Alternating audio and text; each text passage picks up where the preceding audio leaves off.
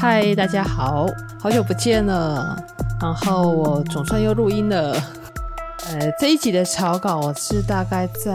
有没有两个礼拜啊？应该不晓得上个礼拜还是上上礼拜的一个晚上拟好的。然后我就想说，好，我一定要找时间来录。然后就一直到了今天才录，这样对，就是又到了礼拜天的晚上才录。对，然后一样给大家听到的时候，我猜想我也不知道什么时候。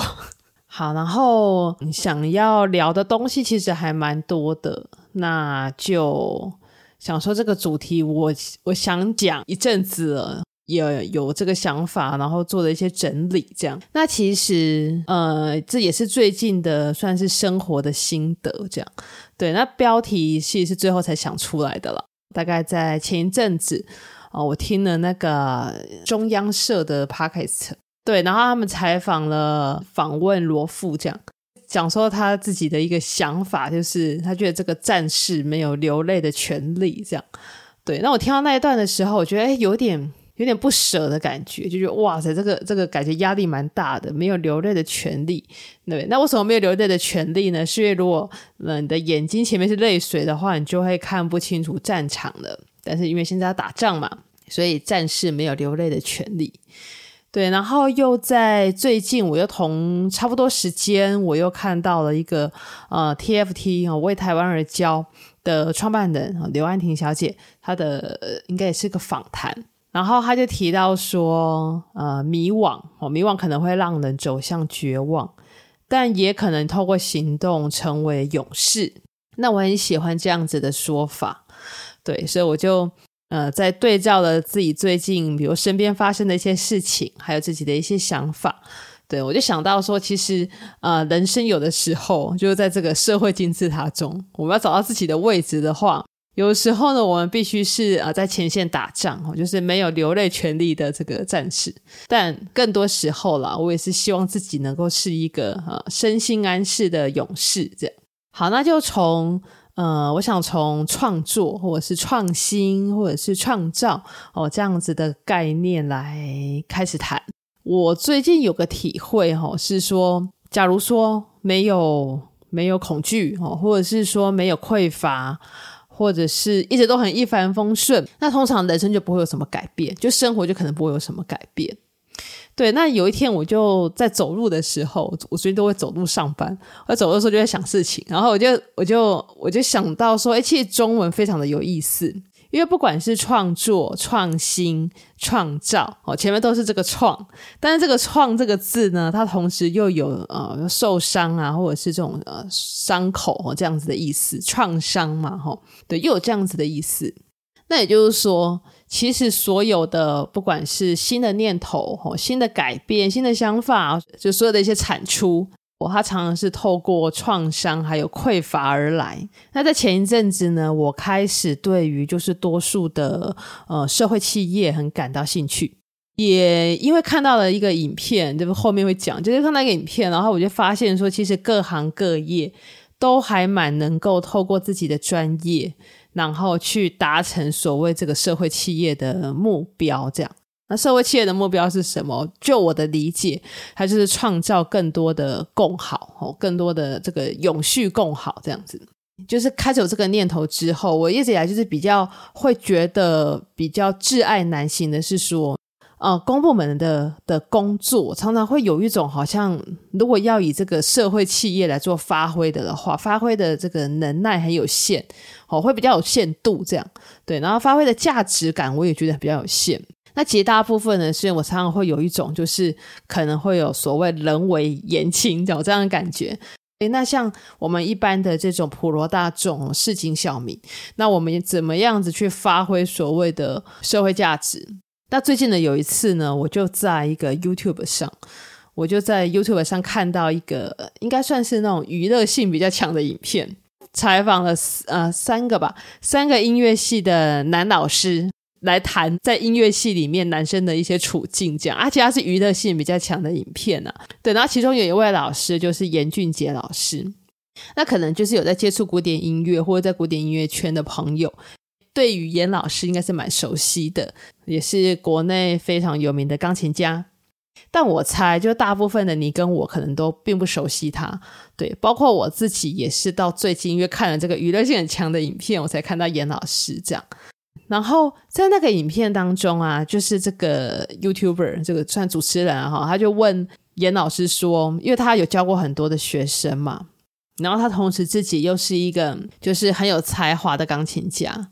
他就问严老师说：“那你如果遇到那一种啊，比如说啊，天赋能力很有限的哦，或是可能就是无法突破到一定程度的这样子的学生的的话，那你会不会就是尽早提醒他放弃这个音乐这一条路？这样？”然后严老师的回答我很喜欢，然后也让我印象非常的深刻。严老师说啊，他说每个领域，就社会的每一个领域，都像一个金字塔。然后呢，这个金字塔以以古典音乐来说好了，就是在这个金字塔里面，它会有很 top 的演奏家，但同时它也会有很广泛的、很基层的爱乐者。那他觉得，不管是怎么样子的能力的人，都可以在这样子的金字塔当中去找到自己的位置。哦，他会有自己的发展，自己的的的一个状态，这样会找到自己的位置。所以关键其实在于说，去找到一个自己最能发挥的位置。然后这个金字塔论点就让我想到了，比如说我是我的专业在护理嘛，哈，就护理专业上面，我就想到说，确实也是如此。在护理专业上，我们需要有临床能力很强的这种第一线的护理师，或者是技术很好的护理师，但同时也要有很有领导力的这种领导的人才。也需要有很会教学、很有启发力的呃护理的老师，对，那可能也需要有什么，也很需要有呃能够去做研究、能够去创新、能够去看到一些临床现象，加以解决问题、加以改变、发现问题这样子的人才。就是虽然说啊、都是护理专业，但是我们需要有各式各样的人人才。那每个专业应该都是一样的。不管你是什么样子的人，你都可以在这个金字塔当中去找到自己的位置，就是找到一个自己最能发挥的位置。那接下来的问题就是，我们要怎么样找到自己最能发挥的位置呢？因为不是每个人都要去 top 嘛，都要去当呃很厉害的，比如演奏家哈，或很厉害，就是这个专业里面的 top 这样。那我最近的体会就有两个，一个呢，就是要增加自己在这个专业领域上面的能力。另外一个呢，就是要尽量以自己的兴趣和专长为基底来做发挥。好，那先讲怎么样子增加自己在这个领域的能力哦。其实我觉得很重要的一点就是要求知，就是要扩展自己的认知的边界。求知其实我觉得不太难达成呐，就是在这个领域去做钻研嘛。就多读书，多看书，多吸收新知，然后找到正解，不要以讹传讹哦，这些都是求知这样子哦，就是扩展认知的边界。